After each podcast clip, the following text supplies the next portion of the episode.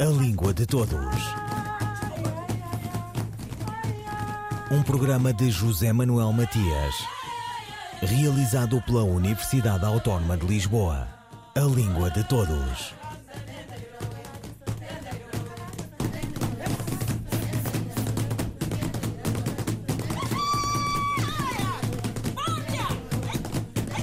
O incêndio foi em 2015. Alguns milhões de euros mais tarde, o Museu da Língua Portuguesa de São Paulo reabriu a semana passada, na presença de alguns dos chefes de Estado da CPLP e com uma mostra para a ocasião denominada Língua Solta. Informam os jornais que será uma mostra com 180 peças, um conjunto de artefactos que ancoram os seus significados no uso das palavras como objetos de arte popular e da arte contemporânea, apresentados de maneira embaralhada, levando o público a pensar nessa divisão e em outros entendimentos possíveis para o mundo.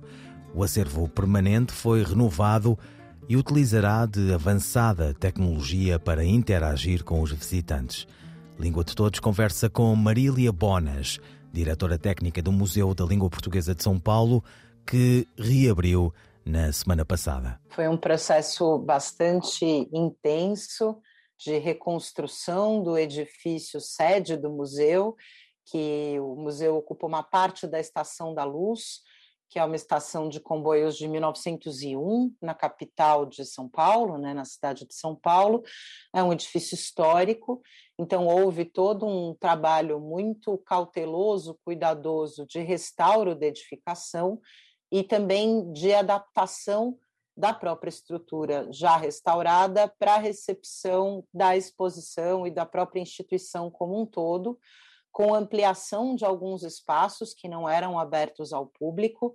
Então, temos dois acessos à, à gare principal da estação, hoje são abertos, e há também um terraço, de onde se vê uma boa parte da cidade de São Paulo, que é praticamente uma aula de urbanismo, de como a ferrovia é fundamental para a história da cidade. Isso em termos arquitetônicos. Em termos do, da, própria, da própria exposição e do próprio museu, é, a partir de um convênio firmado entre a Fundação Roberto Marinho, a Secretaria de Cultura e Economia Criativa do Estado de São Paulo e o ID Brasil, que é a organização gestora, foi, enfim, dado início a uma atualização da exposição principal, da exposição de longa duração, com novos conteúdos. Então, o Museu da Língua Portuguesa é um museu que trabalha com o patrimônio material, então ele não tinha objetos materiais museológicos, e toda essa, todos os conteúdos digitais do museu estavam é, preservados em outros lugares e puderam ser recuperados e atualizados também. Esse processo de curadoria é, foi coordenado pelos curadores da mostra inicial, pela Isa Greenspoon Ferraz e pelo Hugo Barreto, e o Museu da Língua nasce é, em 2006 num numa perspectiva muito celebrativa da língua portuguesa.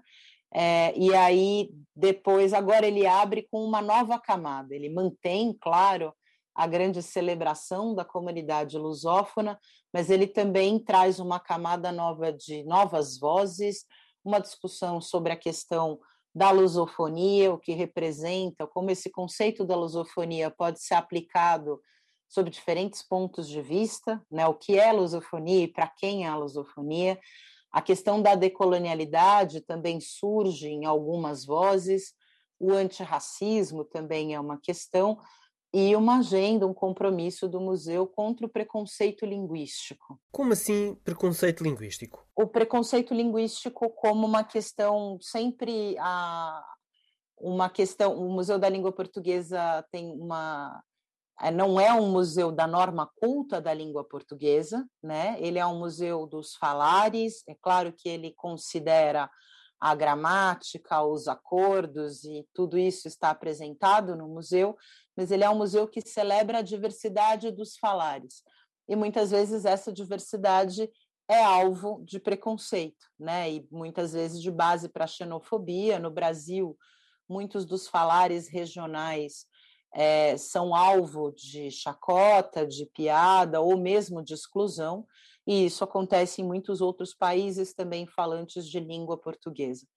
Então, a, a celebração da diversidade dos falares, das diversas influências é, que a língua portuguesa ao redor do mundo é, provoca e recebe, são também objeto do museu e, e, objeto dessa, dessa celebração da língua portuguesa. Né? Este museu acaba de reabrir.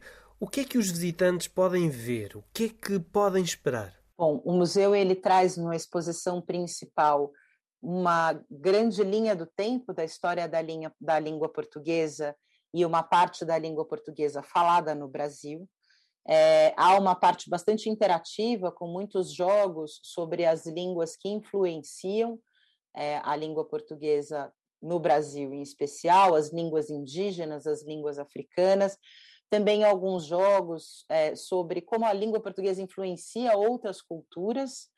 Há uma área nova é, da exposição toda dedicada aos países da CPLP, é, que contou com curadoria de grandes especialistas e grandes escritores, e que traz poesia, música, dados sobre cada um dos países da CPLP.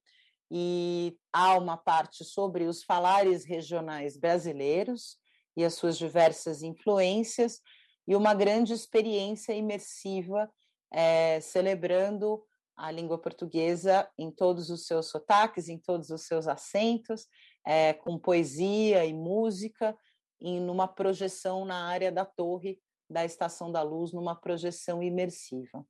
Então, para além disso, a gente também, o público também vai poder ver uma exposição temporária que chama Língua Solta, que traz 160 obras de arte que tem a língua como seu objeto, a língua como signo, a língua como inscrição, como registro, como luta, também é, quebrando as hierarquias de erudito e popular é, e aproximando também o público desse patrimônio que é de fato de todos nós, falantes de língua portuguesa, claro. Existe esta exposição uh, sobre os falares, sobre a diversidade no Brasil. Uh, tem outra exposição sobre a diversidade linguística na CPLP.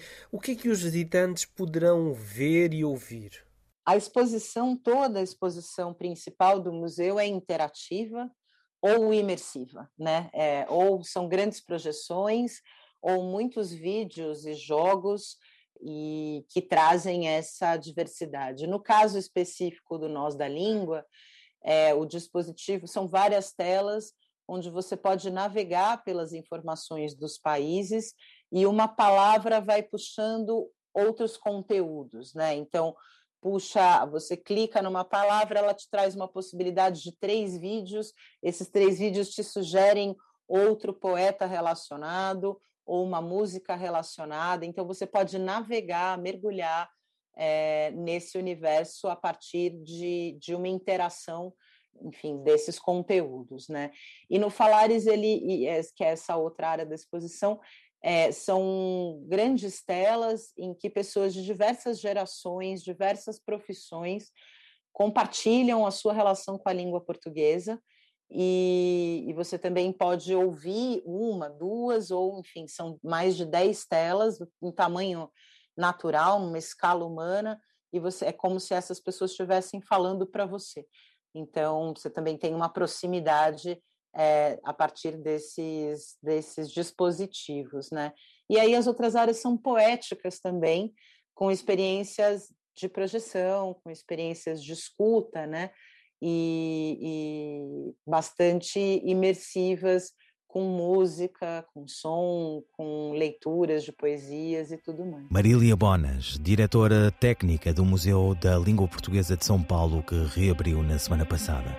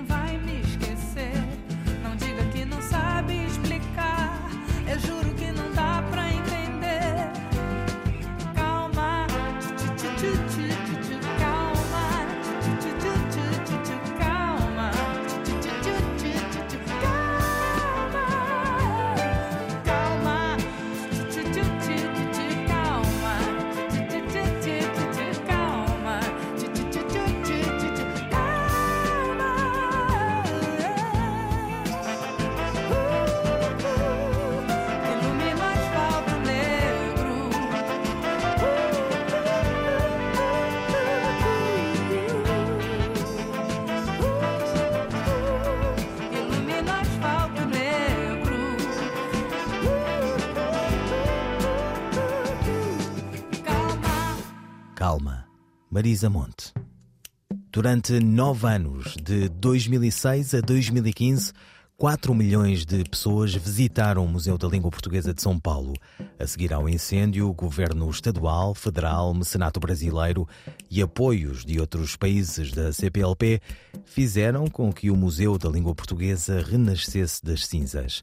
Ainda a conversa com Marília Bonas, diretora técnica do Museu da Língua Portuguesa de São Paulo reinaugurado em 31 de julho deste ano. O museu ele, ele está em funcionamento a partir dos protocolos né, internacionais de funcionamento de museu dentro do contexto da pandemia. Um deles é que a visitação ela acontece em grupos muito menores para garantir o distanciamento social, o uso obrigatório de máscara mesmo entre vacinados e cada um dos visitantes recebe uma, uma, uma pequena caneta touch uma caneta que é sensível ao toque dos dispositivos para não tocar nos dispositivos. E eles levam, enfim, essa, essa, é, essa canetinha é, como, como lembrança. Então, há também toda uma sinalização especial, totens de álcool gel e uma preocupação e um treinamento de toda a equipe para garantir aí uma experiência segura e ao mesmo tempo forte, né, nesse contexto da pandemia em especial no Brasil. Reabrir um museu é algo que tem um, uma, um grande significado para nós, é, de um certo respiro num momento muito difícil. Este museu esteve fechado quase seis anos. E a partir daqui, já estão a preparar coisas novas? Estamos, temos uma próxima exposição temporária já sendo desenvolvida, é uma exposição que chama Língua de Imigrantes, e que fala dessa experiência de imigrantes aprenderem português e de como a língua portuguesa, é, como ela se relaciona né, com a experiência da imigração, não só no Brasil. E, para além disso, também uma programação cultural bastante intensa, tanto no, na plataforma digital e virtual, mas também presencial, com distanciamento, é, em pequenos grupos na própria Estação da Luz. Além das exposições, tem outra programação. Que programação é essa? Temos saraus, é, contação de história né, para crianças, uma programação de visita ao edifício histórico, outras áreas que não estão abertas, é, e também seminários é, virtuais com especialistas do mundo inteiro sobre temas relacionados ao museu é, como a própria questão da lusofonia, a questão das línguas de resistência, né, as línguas aí desses países que foram colonizados, como se deu a relação com essas línguas originárias. Então tem o Museu da Língua Portuguesa tem também muitos materiais educativos e é, em agosto nós vamos abrir uma exposição virtual sobre a própria Estação da Luz, para que as pessoas que não possam visitar é, presencialmente o museu tenham alguma ideia do edifício e a ideia é que a gente tenha muitas exposições virtuais. Tanto quanto sei, o Museu da Língua Portuguesa em São Paulo era um dos mais visitados na América Latina.